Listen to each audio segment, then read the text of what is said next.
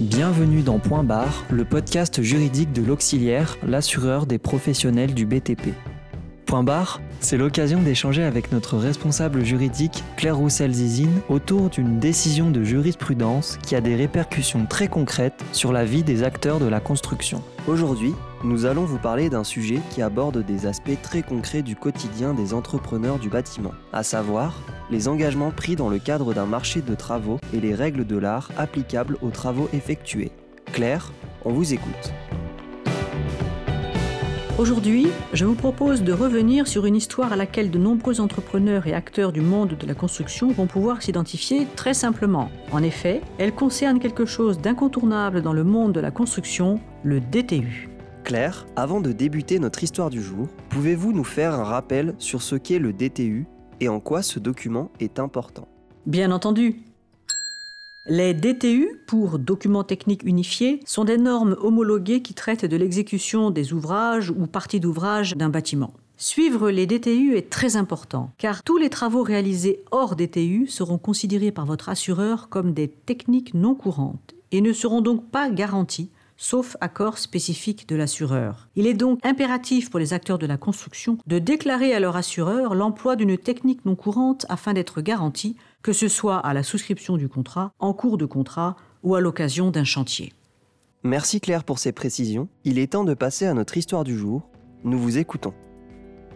Je vous raconte aujourd'hui l'histoire d'un maître d'ouvrage qui a fait réaliser des entrepôts. Après réception de ces derniers, à la suite d'un gros orage, la toiture d'un des bâtiments s'affaisse. Le nouveau propriétaire des lieux assigne les constructeurs, sur le fondement de la responsabilité civile de droit commun, en réparation de ces préjudices résultant notamment de la non-conformité des toitures au DTU toiture, c'est le document technique unifié 43.3. La Cour d'appel condamne l'entreprise principale et son sous-traitant à indemniser le propriétaire du coût de la mise en conformité des toitures avec les prescriptions du DTU 43.3, au motif qu'ils étaient tenus de livrer un ouvrage conforme aux prescriptions contractuelles et au DTU applicables en la matière.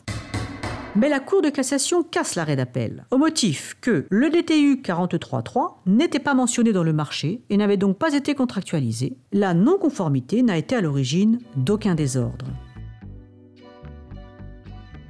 Que doit-on comprendre de cette décision de la Cour de cassation qui contredit totalement la Cour d'appel? Son arrêt a le mérite d'être très clair dans ses conclusions. Les DTU ne sont ni réglementaires ni obligatoires, et leur respect dans le cadre de marchés de travaux ne relève que d'un accord de volonté entre les parties. Autrement dit, le respect des prescriptions d'un DTU par le constructeur s'impose lorsque celui-ci a été visé dans les pièces de son marché. La non-conformité s'apprécie donc uniquement par rapport aux stipulations du marché de travaux. Mais alors Claire, si je vous suis bien, rien n'oblige le constructeur à respecter un DTU si ce dernier n'est pas stipulé expressément au marché. Cependant, la difficulté va apparaître si des désordres se font jour. Absolument. Un DTU qui n'a pas été respecté mais qui n'a pas été visé au marché ne peut donner lieu à une condamnation du constructeur à payer les travaux de mise en conformité s'il n'y a pas eu de désordre. A contrario, si le DTU était visé au marché, le constructeur devra répondre de ce non-respect, même en l'absence de désordre. Par contre, le non-respect d'un DTU, s'il est à l'origine d'un désordre, engagera la responsabilité décennale du constructeur. Si le désordre affecte la solidité de l'ouvrage, ou le rend impropre à sa destination. Mais ce désordre ne sera pris en charge par l'assurance que si les travaux hors DTU, considérés comme techniques non courantes, auront été déclarés à l'assureur qui aura donné son accord pour les garantir. Point barre. On se retrouve bientôt pour un nouvel épisode de Point barre, le podcast juridique de l'auxiliaire.